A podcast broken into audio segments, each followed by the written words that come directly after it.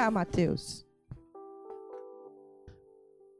Quando alguém diz, eu falo para você, eu sou sua fã. Isso é uma coisa mais gostosa. Quando a gente canta de fidelidade e quando a gente ora, que Deus nos leva além daquilo que eu posso imaginar. Olha, eu canto isso com tantas memórias.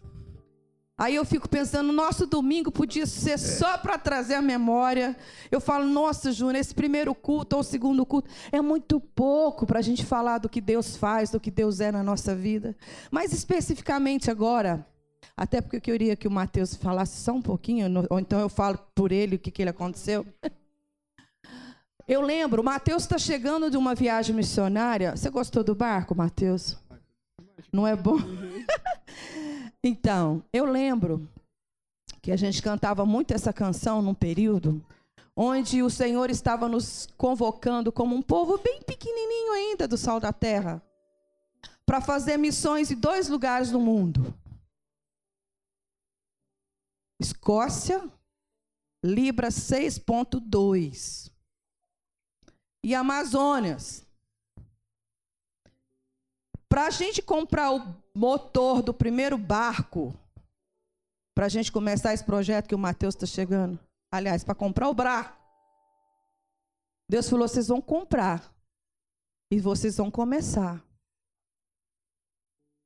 A gente estava num culto de quarta-feira. Se éramos 30 pessoas, era, éramos muito. E o Júnior na negociação lá em Manaus, um, nós somos parceiros do pastor José João, da Igreja Presbiteriana, e o Júnior topou o desafio de comprar esse barco. E aí a gente pensou assim, a gente faz um cultão, convida os amigos ricos no domingo, essas coisas de homem, que a fé está sendo trabalhada. Mas a gente sabia que a gente ia levantar, porque nós somos carvalhos de justiça. Amém. Amém? E Deus nos ungiu para pregar. Então, minha irmã, quando você fala alguma coisa de Deus para alguém, aquela pessoa não resiste, porque você está ungida para aquilo. E, e, e, aí, um culto de quarta-feira, que é gatinho pingado. E, e o Júnior assim, não vou falar hoje não, vou queimar o projeto. Aí sentava. Não, vou ter que falar hoje. Eu falei, fala bem. Aí eu falava para ele, fala não.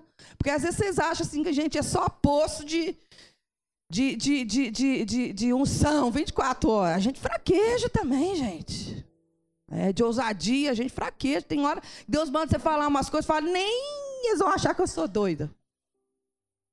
E tá, nós somos, graças a Deus que esse homem é muito afinado com o Espírito Santo. Deus falou para ele: é hoje que você tem que falar. Foste fiel no pouco, sobre muito eu vou te colocar. E o Paulo Júnior, pá, falou. Fiquei no adó dos irmãos, falei, gente, esses irmãos aqui vão para casa tudo uma culpa.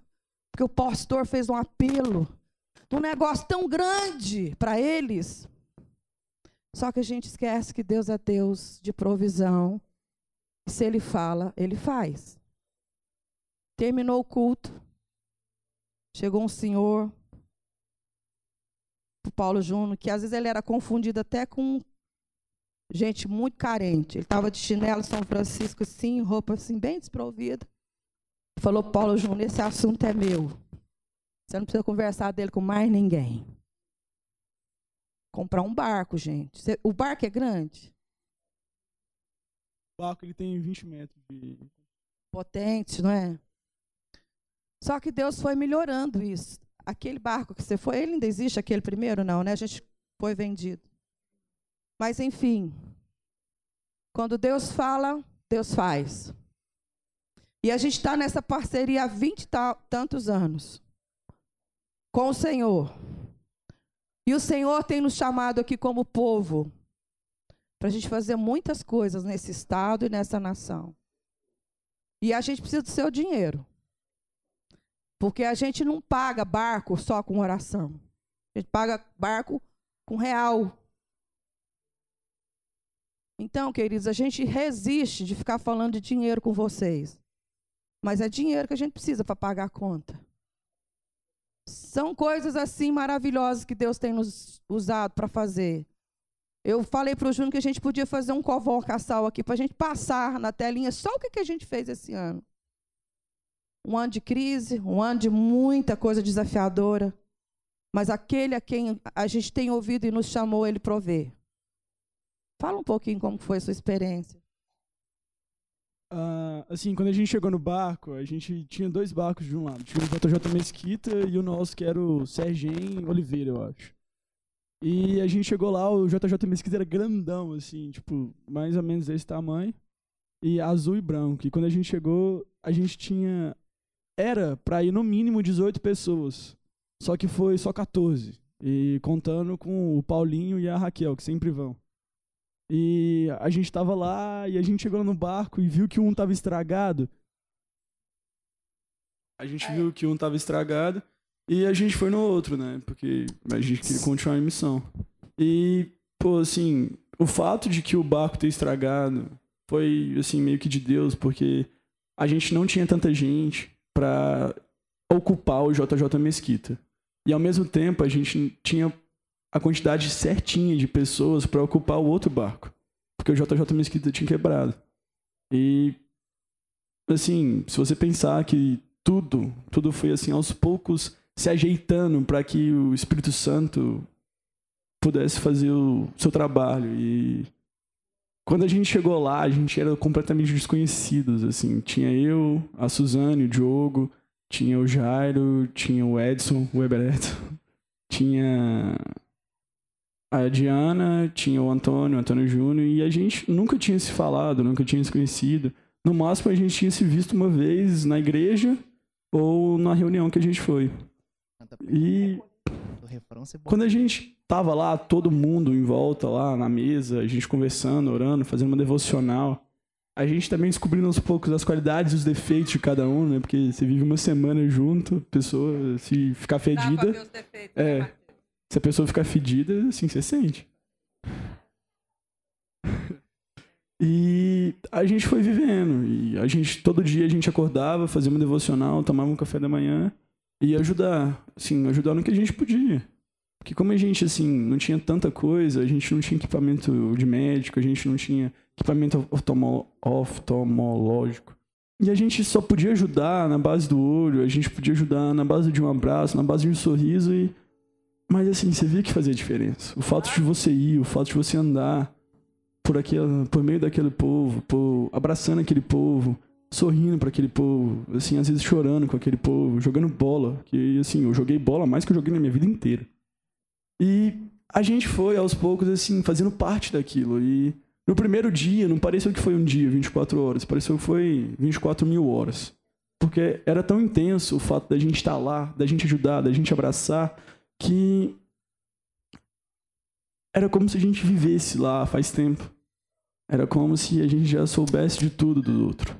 Já soubesse do próximo, soubesse das comunidades, soubesse dos pastores.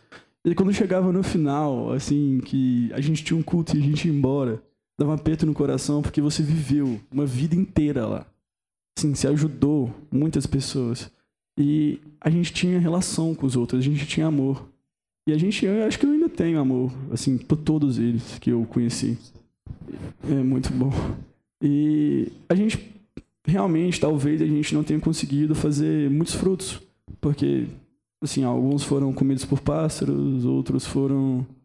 As raízes cresceram não conseguiram, mas talvez algum, um, se for o caso, fez diferença. E.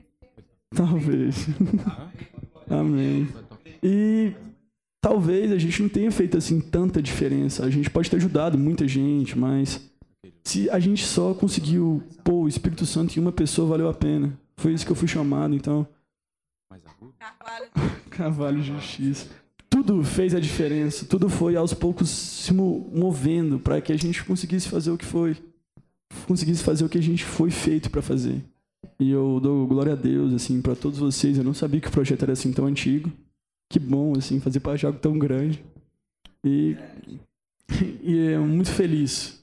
É feliz ter seu coração preenchido. É feliz ter a sua fé posta em obras. É feliz você sentir amor por pessoas que você não conhecia. É bom você abraçar, você passar e viver uma vida com aquela pessoa, mesmo que seja 24 horas, ou um pouco menos. Aleluia. É, eu creio que realmente, assim, coisa interessante aconteceu aqui hoje. Muito interessante. Porque eu creio que Deus realmente queria falar alguma coisa e quer falar alguma coisa nesse sentido a todos nós. Eu e a Lana estamos casados há 30 anos e completamos 30 anos de casado agora em janeiro. E, e eu fiquei tentando me lembrar aqui, eu acho que deve ter sido assim a segunda vez que eu vejo a Lana falar sobre oferta, dinheiro, alguma coisa, contribuição. É, eu, eu, eu queria falar assim, eu estou falando que é a segunda para não pecar. Porque, no fundo, eu acho, eu acho que foi a primeira vez que eu vi você tomando essa iniciativa para falar disso. É interessante isso, porque aconteceu uma coisa curiosa aqui hoje. Que uma irmã me procurou hoje na, na entrada aqui. A gente chegou, o pastor, vocês falam às vezes de contribuições de recursos, onde é que fica bendito negócio lá para poder. eu nunca achei. e depois a Patrícia veio compartilhar que ela tem lá uma, uma, uma, um plano de leitura bíblica, né, Patrícia? E o texto que ela falou, olha que coisa legal, o texto que veio. Hoje, para mim, foi exatamente isso: trazer os dízimos, ofertas à casa do Senhor. E hoje o Enzo vai dormir até melhor hoje à noite, porque hoje foi do jeito que ele gosta, aqui na frente. Amém. Graças a Deus. Mas isso é, é, interessante porque eu vou ler um texto da palavra de Deus aqui, que aparentemente, né, o que Deus colocou no nosso coração é, para essa manhã, e, e, e, pode parecer que não tem é, nada a ver, mas na verdade tem tudo a ver, né? Então eu quero ler com vocês aqui um texto que está lá em em 1 Pedro, é, 1 Pedro, no capítulo 1. 1 Pedro, no capítulo 1, a partir do verso 2. Bendito seja o Deus e Pai de nosso Senhor Jesus Cristo, que, segundo a sua grande misericórdia, nos gerou de novo para uma vida, para uma viva esperança, pela ressurreição de Jesus Cristo dentre os mortos, para uma herança incorruptível, incontaminável, e que não pode murchar, guardada nos céus para vocês, que mediante a fé estão guardados na virtude de Deus, para a salvação já prestes para se revelar no último tempo, em que vocês grandemente se alegram, ainda que agora importa, sendo necessário, que vocês estejam por um pouco contristados com várias provações para que a prova da vossa fé, muito mais preciosa do que o ouro que perece e é provado pelo fogo, se ache em louvor e honra e glória na revelação de Jesus Cristo, o qual, não havendo visto, a mais, no qual, não vendo agora, mas crendo, vos alegrais com gozo inefável e glorioso, alcançando o fim da vossa fé, a salvação da alma. Amém. E eu, a gente passa a semana orando, buscando de Deus assim, aquilo que é a palavra de Deus para a vida da igreja, alimento. Então, aquilo que pode alimentar. Porque essa palavra é a palavra que nos lava, ou seja, ela limpa de todas as impurezas, e é também a palavra que nos alimenta, que forma em nós o caráter de Deus, para que a gente se torne semelhante a Cristo. E a gente sempre uh, pede para os irmãos aqui colocar seus pedidos de oração e trazer as orações para que a gente sempre esteja intercedendo. E, e não é uma experiência muito fácil. Você olhar para aqueles pedidos de oração e ver a quantidade de, de problemas e desafios pelos quais as pessoas estão passando.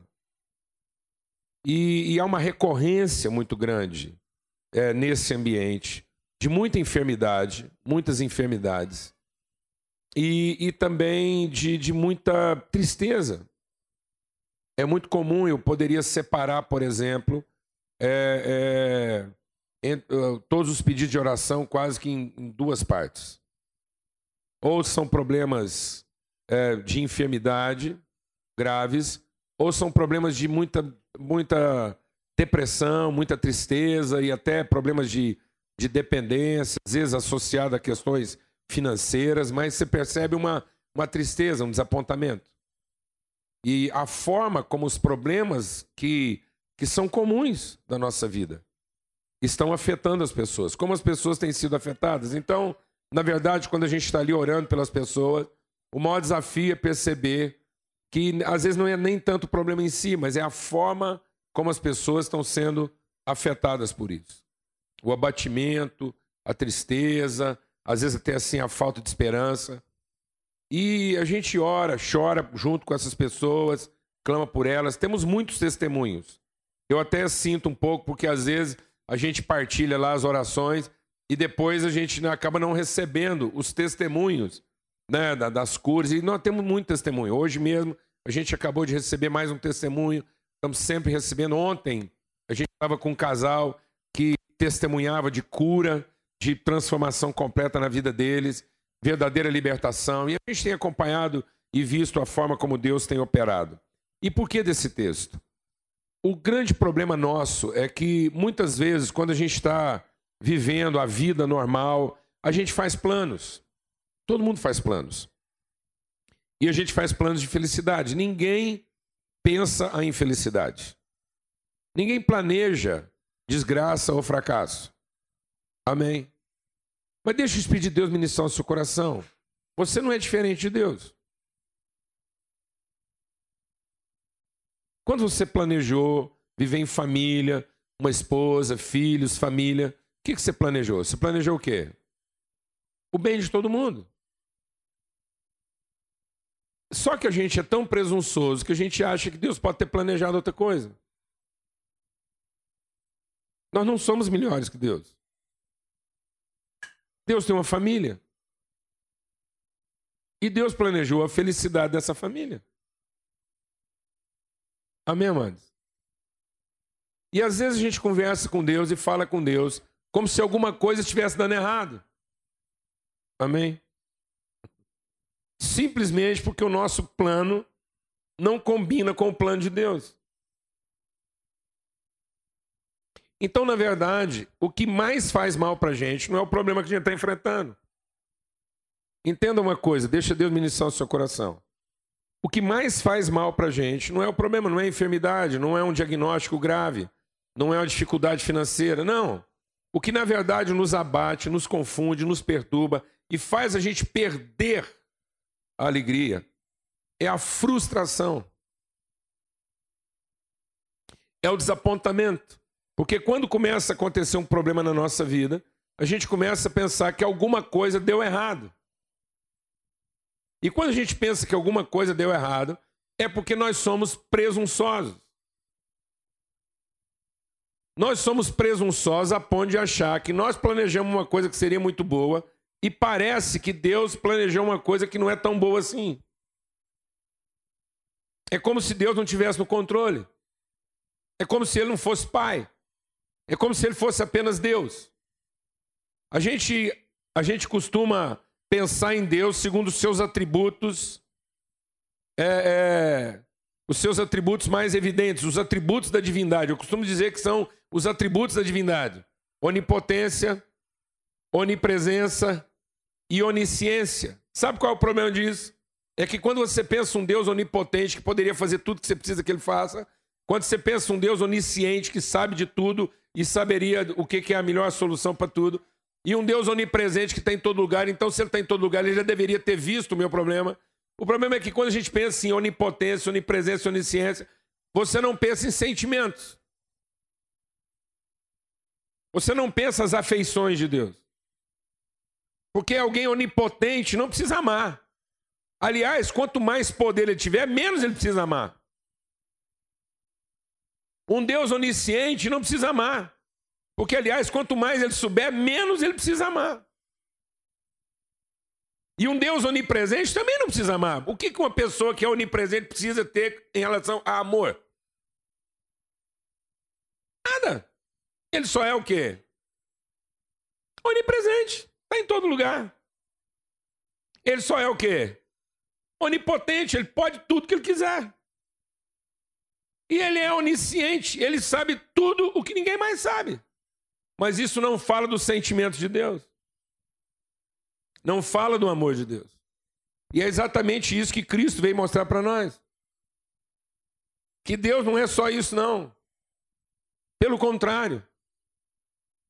Há momentos em que Deus abre mão do seu poder. Há momentos em que Deus, por exemplo, abre mão da sua onisciência. Você sabia disso? Há momentos em que Deus não quer saber tudo que ele sabe. Vou te citar um exemplo. Quando você peca, a palavra de Deus diz que ele não se lembra dos seus pecados. O que, que faz um Deus onisciente não querer saber tudo? Amor. Deus é onipresente. E já houve situações na sua vida que é Deus teve que fazer de conta que não estava lá. Porque você acabou enfiando em alguns lugares que não fica bem para um Deus frequentar. Se ele não fosse muito bem resolvido, ele teria se perdido no lugar onde você foi e levou ele. Então ele ficou lá fazendo de conta que não estava lá. Dando uma de perdido. Entendeu como é que é? Por que, que ele fez isso? Amor. E ele é um Deus onipotente. Isso quer dizer que ele podia ter se aborrecido com tudo isso, resolver zerar a ficha, começar tudo de novo e nem lembrar que a gente um dia existiu e o aborrece tanto. Amém, mano? O que que impede Deus de fazer isso? Amor. Porque no fundo Deus é mais ou menos igual aquela mulher que você vê na televisão. E você já teve esse sentimento muitas vezes. Você já viu um assassino, um estuprador, uma pessoa totalmente desqualificada para a vida, não é? A gente olha para uma pessoa e você pensa: essa pessoa não devia viver. Essa pessoa devia estar tá morta. Ela fez mal para muita gente. E o nosso desejo era matar essa pessoa. E se a gente levasse essa pessoa para o tribunal e resolvesse matar essa pessoa, provavelmente estaria lá no tribunal quem? A mãe ou o pai, dizendo: gente, não mata, não. E a gente diria: não, mas ele merece morrer. Ele matou meu filho, matou minha esposa, ele fez isso, ele fez aquilo de ruim. Me deu um motivo para a gente não matar essa pessoa. E sabe o que, que o pai e a mãe dele iam dizer? Não mata ele, não, por um único motivo. Ele é meu filho.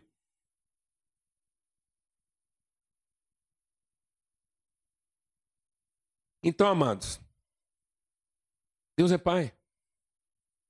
Deus é amor. E ele fez planos para a família dele. Há momentos em que o plano que Deus fez para a sua família combinam com os planos que nós fizemos. E aí a gente sente um momento assim, parece que está tudo ventando a favor. Mas há momentos em que os planos que nós fizemos não combinam com os planos que Deus fez. E nesse momento, muito amor e graça, sem nos abandonar, Deus não tem o menor pudor de contrariar nossos planos.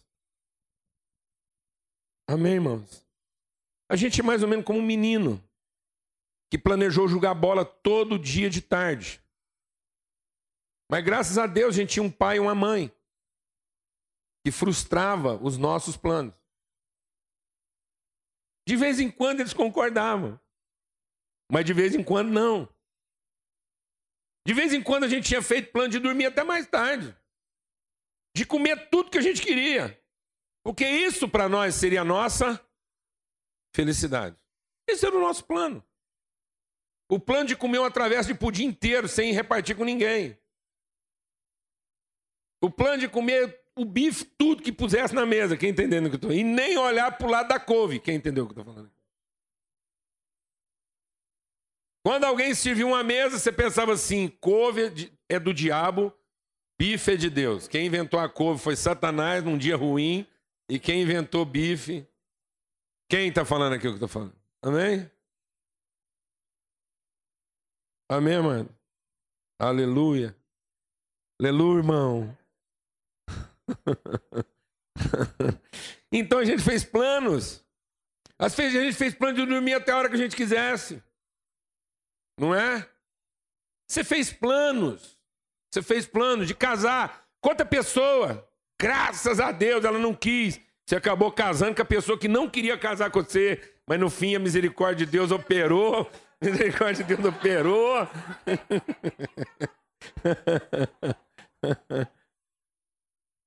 Gente, quando eu olho para a Lana, vejo a nossa casa e vejo assim o que que Deus fez na nossa vida, eu, eu, eu agradeço tudo o que não deu certo na nossa vida. Tudo que não deu certo. E como foi difícil passar pelas coisas que foram ficando pela história. E que foram o seu certo naquele momento, mas depois não eram mais. Porque havia um plano de Deus para ser cumprido. Mas o nosso problema é que a gente acha que quando alguma coisa sai do nosso planejado, aquilo está dando errado. Então, amado, deixa o Espírito de Deus ministrar o seu coração. Nada fere mais a nossa alma do que a nossa presunção.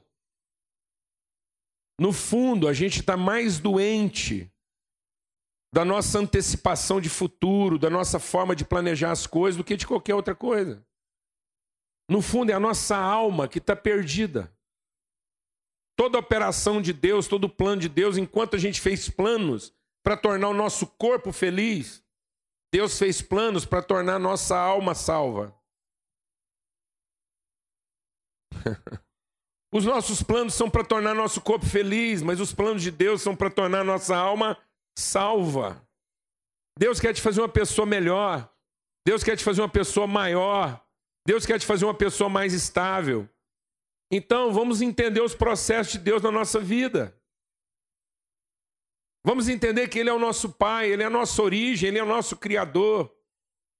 Há um problema hoje com o ser humano de que a gente pensa que Deus é o salvador do nosso fim e não o criador dos nossos começos. Então nós estamos tentando que, nós estamos pedindo que Deus salve o que eu criei. Eu criei um plano de felicidade, eu criei um plano de família, eu criei um plano de tempo, eu criei um plano de idade, eu criei planos de lugar, eu criei planos de muita coisa, mas isso foi o que eu criei. E há um limite para aquilo que eu criei. E aquilo que eu criei não me fará a pessoa completa que eu posso ser. Então Deus vai agindo de misericórdia conosco. Deus vai agindo com paciência conosco. E com muito jeito ele vai nos conduzindo para quê? Para um plano maior que ele criou. Deus não tem compromisso em salvar o que eu criei. Deus não tem compromisso em salvar o que eu inventei. Isso me traz uma alegria temporária, mas o que vai me trazer uma alegria eterna, permanente, que vai me fazer uma pessoa completa. Foi muito bom jogar bola. Foi muito bom comer bife. Foi muito bom roubar pudim. Foi muito bom matar galinha dos outros para fazer galinhada com os amigos. Isso passou. Mas dentro de um processo maior de Deus, Ele queria me tornar e ainda quer me tornar uma pessoa completa na minha alma.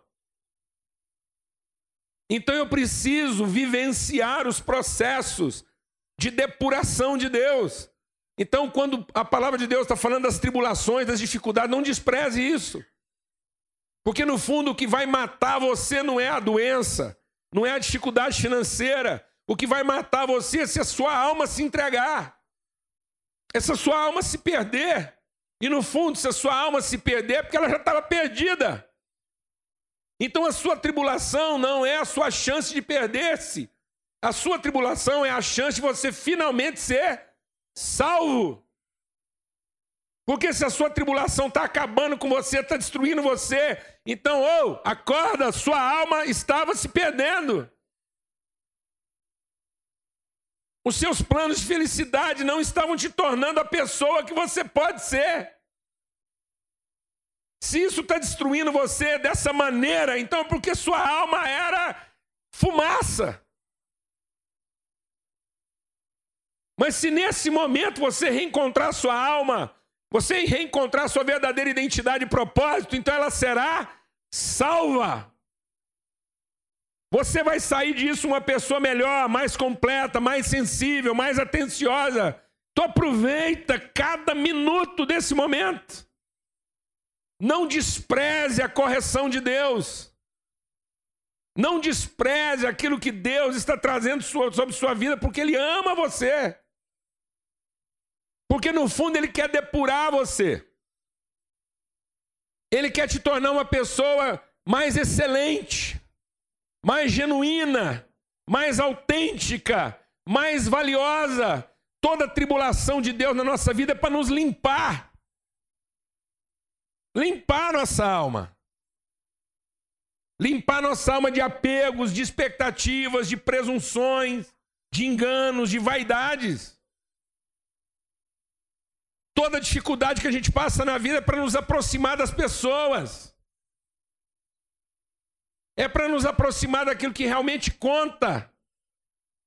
Todo mundo que venceu suas tribulações, todo mundo que não abandonou sua fé, todo mundo que foi renovado em esperança, todo mundo que, que encontrou o propósito de Deus na sua dificuldade se tornou uma pessoa o quê?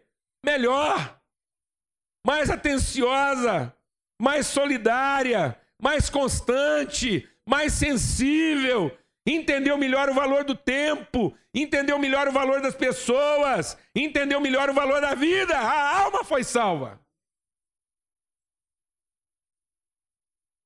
Parou de ter expectativa em gente. Glória a Deus, amado. Deus não permite frustração na sua vida para te tornar uma pessoa amarga. Deus permite frustração na sua vida para te tornar uma pessoa livre. As frustrações são para que você se liberte. As dificuldades são para que você entenda melhor o valor do seu tempo, da sua existência, porque a gente vai andando distraído. Distraído com o quê? Com os planos que a gente fez. Tá achando que aquilo é o supra-sumo da vida. E a gente acha que quem fez planos tão bons quanto a gente fez, nós só precisamos de uma coisa. Nós só precisamos de uma um Deus onipotente, onipresente e onisciente. Eu só preciso que Deus esteja onde eu estou, que Ele saiba tudo que eu estou passando e que Ele use o poder dele para me devolver meus planos. Não, amado. No seu momento de maior dificuldade, você precisa do seu pai. Que te ama. Que vai te abraçar. E vai dizer para você: Eu estou aqui com você. Calma. Eu tenho planos para sua vida que são melhores do que o que você fez. Você vai sair disso melhor. Você vai sair disso uma pessoa perfeita. Eu estou te libertando dos seus medos. Eu estou te libertando das suas assombrações. Eu estou te libertando daquilo que te tornava menor, ansioso, perturbado. Amados, a ansiedade não deixa a gente reconhecer as pessoas. A ansiedade não deixa a gente viver o que a gente tem para viver. A pessoa ansiosa, ela está sempre vivendo fora do seu tempo. Ela nunca está no lugar onde ela precisava estar. Tá. Ela não tem tempo para estar tá com as pessoas. Ela se torna distraída. A pessoa ansiosa perde cenas maravilhosas porque ela está vendo um filme. Pessoas ansiosas vivem de ficção. Pessoas ansiosas vivem de ficção, porque o talvez se torna mais verdadeiro na vida dela do que o real. O marido que ela deseja no futuro compete com o marido que ela tem agora. O filho que ela deseja no futuro compete com o filho que ela tem agora. A casa que ela deseja no futuro compete com a casa que ela tem agora. A vida que ela deseja no futuro compete com a vida que ela tem agora. Então ela não, ela não vive, ela não experimenta, ela não toca, ela não beija, ela não abraça, porque ela está o tempo todo pensando na conclusão dos seus planos e não vivendo o plano de Deus para a vida dela. O relógio de Deus para a vida dela. O projeto de Deus para a vida dela. Então, se você está passando por dificuldade, por luta, seja na área da, da enfermidade, seja na área financeira, seja na área relacional, primeira coisa que você precisa entender é o seguinte: para de ficar perguntando o que, é que deu errado. Porque muito provavelmente, eu vou te falar o que, é que deu errado. Tudo.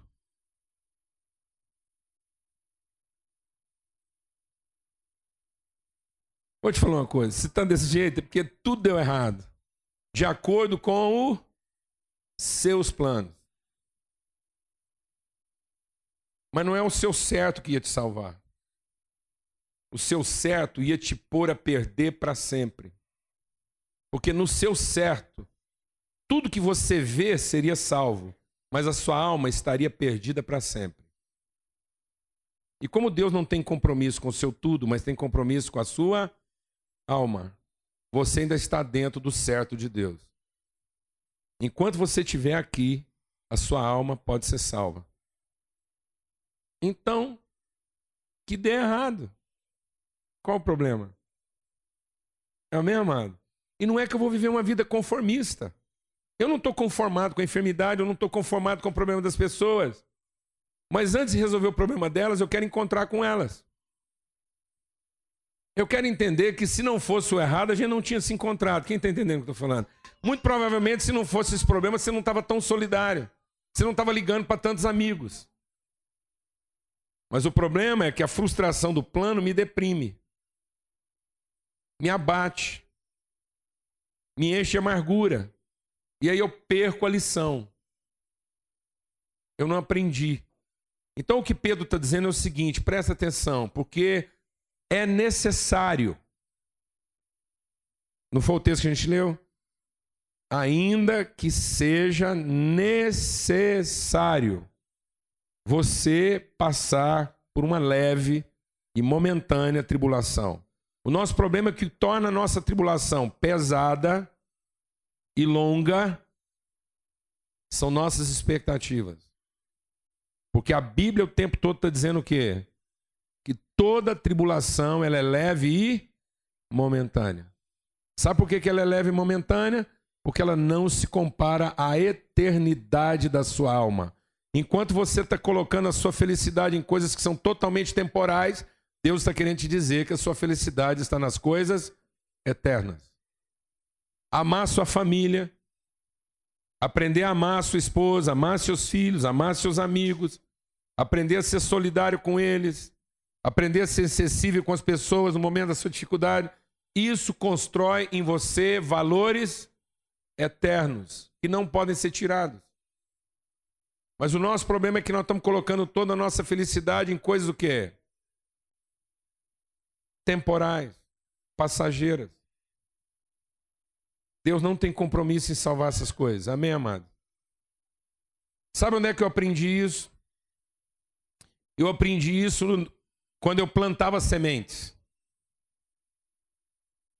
Eu plantava sementes. Eu mexia com horta, mexia com lavoura pequena, mas mexia. E eu entendi o que, que significa plantar. Plantar é uma operação de alto risco. Porque você pega todo o seu recurso, seu dinheiro, e compra um bem, que são as sementes. Depois você enterra esse bem. E agora? E agora? O agricultor é um, é um insano. Quem mexe com agricultura é louco da cabeça. Porque ele pega dinheiro e enterra. Amém, mano? Amém, irmão?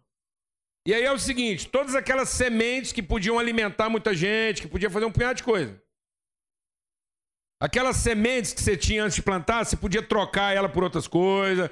Se você arrepender, você está lá cheio de semente para plantar. Aí você arrepende antes de plantar. Você pode trocar aquilo em outra coisa.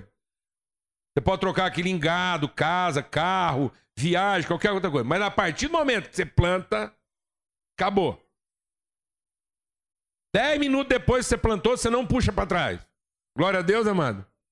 Não puxa para trás. Aquilo acabou, presta para mais nada. Aquilo não é moeda de troca. Você tinha uma coisa que valia alguma coisa, agora você tem uma coisa que não vale absolutamente o quê? Nada! Depois você plantou 10 minutos, depois não dá para arrepender, porque não dá para você voltar lá e falar assim, gente, eu tenho, eu tenho duas toneladas de semente plantada ali, se você quiser negociar, nós vamos lá e recolhemos elas. E eu te vendo. Acabou. Sabe por quê? Porque a primeira coisa que vai acontecer com essas sementes que você plantou é que elas vão morrer. E elas vão morrer, sabe para quê? Para ficarem livres da casca. Para que aquilo que é a vida, que estava lá latente dentro delas, havia dentro de cada semente daquela uma vida latente, muito maior do que a própria semente, com poder de produzir sem outras sementes. Mas se você não enterra, se você não deixa morrer, se você não deixa abrir a casca, você vai ter muito pouco. Mas se você plantar e deixar morrer e as cascas se abrir, você vai ter cem vezes mais do que você tinha antes. É isso que Deus está fazendo com você. Toda vez que Ele permite que a sua casca se rompa. O nosso problema é que nós estamos querendo salvar a casca. O nosso problema é que a gente não entendeu ainda que esse corpo é só o veículo. E que Deus não quer salvar o automóvel, quer salvar o motorista. Glória a Deus, amado. Aleluia. Glória a Deus. Eu preciso entender que aquilo que me transporta, que é o meu corpo, isso é só o meu meio de transporte. O meu corpo é só o meu meio de transporte para chegar onde eu tenho que chegar. Mas se esse meio de transporte está me corrompendo, se Deus perceber que você está prestando mais atenção no, no carro, que você está mais, mais preocupado em manter o carro, polir o carro, encerar o carro, cuidar do carro, se Deus perceber que você já brigou com a família por causa do carro, sabe aqueles caras que briga com o filho porque sujou o banco do carro? briga com a mulher porque ela amassou o paralama do carro, briga com o marido porque o marido não empresta o carro. Sabe essas coisas? Deus vai tirar o carro, meu irmão. Só que o cara, Deus quer que o cara tire a mulher, tire os meninos e fica o carro. Tem gente trocando de mulher para não ter que trocar de carro. Tem gente trocando de família para não ter que trocar de carro. Ele se apegou tanto ao seu plano de vida e aquilo que era só um meio ficou tão precioso para ele que agora ele troca os ocupantes, mas não troca de carro. Você está achando que eu estou brincando? Tem gente que quer ter só três filhos para não ter que andar de Kombi.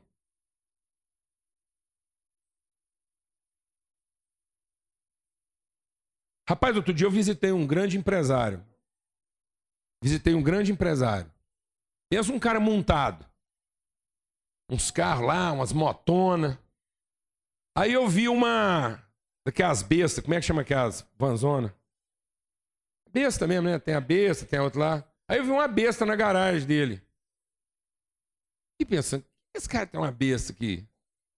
Falei, o que, que a van tá fazendo aqui na sua garagem? Falou, aquele é meu carro. Eu falei, esses outros aqui? Esse eu tenho quase nem uso.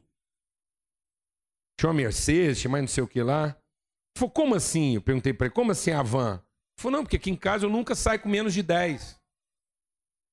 Minha cunhada mora com a gente, minha sobrinha, minhas duas filhas, minha mulher pegou mais não sei quem para ajudar, vai mais a sogra, eu nunca saio com menos de 10 pessoas. Então esse é o meu carro de passear. Eu tenho mais cuidado com a van do que com os outros. Eu falei, quem dirige sua van? Foi eu? Vou perder esse privilégio? Sei que a família e eu mesmo dirigindo. Esse é o melhor carro que eu tenho na garagem, que nele eu carrego todo mundo. Amados, esse homem está salvando o quê? Sua alma. Deus quer salvar sua alma. Deus quer que você tenha uma relação melhor com o seu veículo. Deus quer que você tenha uma relação melhor com aquilo que está aqui só para te transportar. E que a gente fez planos demais em torno disso. Mas não se esqueça que Deus não é seu Deus, Ele é seu Pai. Ele é seu Criador. E Ele diz: Eu sei os planos que eu tenho feito a respeito de você. São planos de paz e não de mal, para te dar futuro e esperança. É Deus que está te dizendo: Vem, ei, vem. Vem pensar pensamentos que são mais altos que os seus pensamentos e vem andar por caminhos que são mais altos do que os seus caminhos. Então, amado, quando a coisa começar a acontecer com você, quando você achar que está difícil, quando você achar que tudo bagunçou, calma. Calma. Tenha um coração grato, sossega sua alma, administra sua frustração, confessa seu orgulho. Se essa doença está te fazendo mal demais, se essa doença está te tornando uma pessoa amargurada, sem esperança, confessa o seu pecado. Se a sua crise financeira está te tornando uma pessoa irritada, perturbada, nervosa, desconfiada, confessa o seu pecado. Se o seu problema está te tornando uma pessoa ressentida, deprimida, isolada, confessa o seu pecado. Havia pecado nessas coisas. Havia pecado na sua saúde, havia pecado no seu dinheiro, havia pecado na sua condição de vida, porque você colocou nessas coisas a sua alma. Aceita a correção de Deus, porque Deus tem compromisso eterno com a sua alma. Deus não quer deixar que a sua alma se peca. Deus vai deixar que tudo se peca, mas Ele está agarrado à sua alma. Ele quer que você reencontre o sentido da sua vida. Ele quer que você reencontre as pessoas. Ele quer que você reencontre sentimentos e emoções que estavam ficando perdidas. Ele quer que você reencontre valores que você já não tinha mais. Porque Cristo deu a vida na cruz para salvar a sua alma. Vamos ter uma palavra de oração. E eu quero profetizar cura sobre a sua vida aqui essa manhã. Amém. Eu vou te falar uma coisa. Se você anda deprimido, deixa Deus ministrar o seu coração. Se você anda deprimido porque os seus negócios não estão indo bem, se você anda deprimido porque você não está ganhando o dinheiro que você gostaria, as contas estão difíceis, se você anda assim meio desanimado, e você, anda, e você anda buscando soluções meio esquisitas aí na sua cabeça, vou te falar uma coisa. Reencontre o valor do trabalho. Cura para depressão é trabalho. Não é serviço, é trabalho. Reencontre o valor de arrumar a torneira da sua casa que tem 10 anos que está pingando. Reencontre o valor de consertar aquela lâmpada que tem cinco anos que não acende. Ninguém põe a mão lá para libertar aquela lâmpada daquela maldição. Quem está entendendo o que eu estou falando aqui? Deus misericórdia. Trabalho. Deus é trabalhador. Reencontre o sentido de servir pessoas com o seu trabalho. Porque quando você serve apenas a você mesmo com o seu trabalho, quando o seu negócio era, era acumular riqueza, você perdeu o sentido do trabalho. Trabalha para que você encontre pessoas. Trabalho não é para ganhar dinheiro, é para encontrar pessoas, para entender o valor delas. E a gente fica deprimido porque a gente não está tendo a justa paga do nosso serviço. A depressão começa a acontecer na nossa vida porque nós vamos nos sentindo mal assalariados. E quem está pensando em salário perdeu o sentido do trabalho. Alguém está entendendo o que eu estou falando aqui ou não? Amém? Se a doença está acabando com você, vou te falar uma coisa. Deus só permite que um filho dele fique doente para ele encontrar os outros doentes que ele nunca encontrava porque estava sadio. É para você encontrar uma outra parte da sua família que você nem conhecia. E que muitas vezes precisam mais de você do que você precisava de quem quer que seja. Tudo na vida é para que a gente reencontre as pessoas. Porque elas haviam se perdido. Amém? Em nome de Jesus. É para te devolver sentimentos. Então, se no meio da sua dificuldade você só tem amargura, se no meio da sua dificuldade você só tem ressentimento, se no meio da sua dificuldade você só tem tristeza, é porque essas eram as coisas que estavam lá quando você estava sadio e tinha dinheiro. Então agora é preciso que você reencontre coisas que estavam o quê? Perdidas, que eram pequenas. Às vezes a esperança se tornou uma coisa tão pequena na sua vida que Deus deve te colocar numa situação de desespero para quê? Pra você reencontrar uma coisa que você nem pensava que tinha. Amém, mano? Nome de Jesus. Para você reencontrar a fé. Porque a fé, a esperança, o amor são os sinais da presença de Deus. Então, se no meio da dificuldade eu não encontro nada disso, eu tenho que me perguntar até onde é que Deus estava na minha vida. Glória a Deus, amados.